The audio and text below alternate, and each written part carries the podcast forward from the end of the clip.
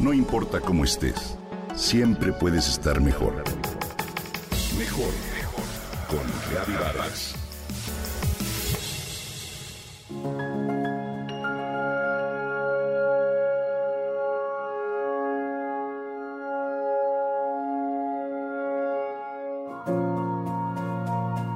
Hoy quiero platicarte de una estrategia muy especial que cobró vida desde antes de la pandemia y que, pese a que pasó un año y medio muy duro, poco a poco resurgirá y comenzará a recuperarse.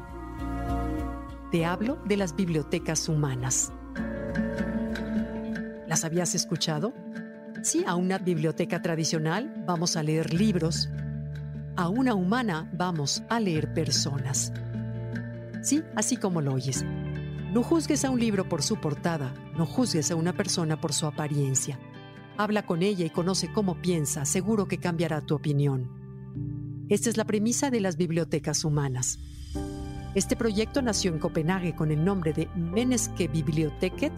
La iniciativa partía primeramente de la ONG Stop the Violence su principal promotor fue un periodista llamado Ronia Belger y su propósito era reducir la discriminación que existía entre los jóvenes al poner en entredicho los prejuicios y los estereotipos y promover el diálogo, la tolerancia y la comprensión hacia personas de diferentes razas, culturas o religiones. Hoy es ya una organización no gubernamental llamada humanlibrary.org y ha creado docenas de bibliotecas humanas en más de 85 países. La idea principal con esta estrategia es romper barreras de prejuicios con algo tan simple como hablar.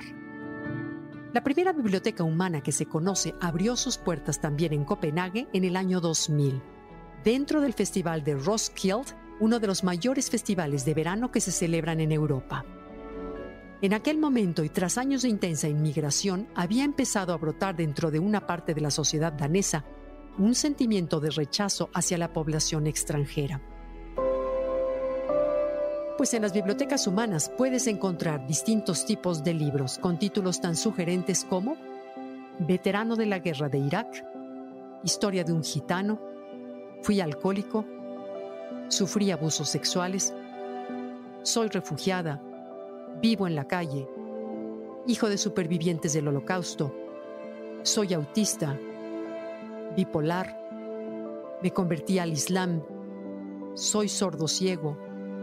Vivo con VIH. Creo en el amor o crecí en un orfanato. Detrás de cada título se esconden historias apasionantes llenas de vida, pero sobre todo anécdotas que de por sí combaten prejuicios. Con ellos se pueden compartir distintas experiencias e historias personales para romper estereotipos y acercarte a una realidad que en la mayor parte de los casos es muy parecida a la de nuestra vida diaria. Cada persona que se ofrece como libro humano lo hace de manera voluntaria y gratuita.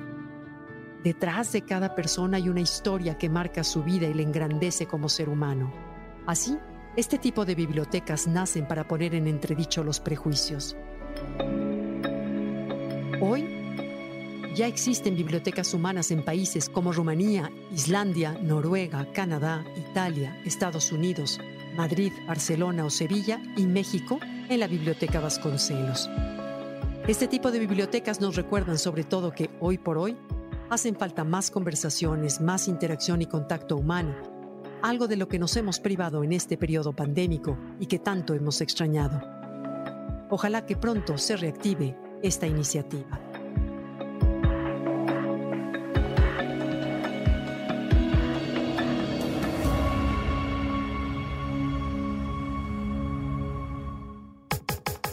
Comenta y comparte a través de Twitter.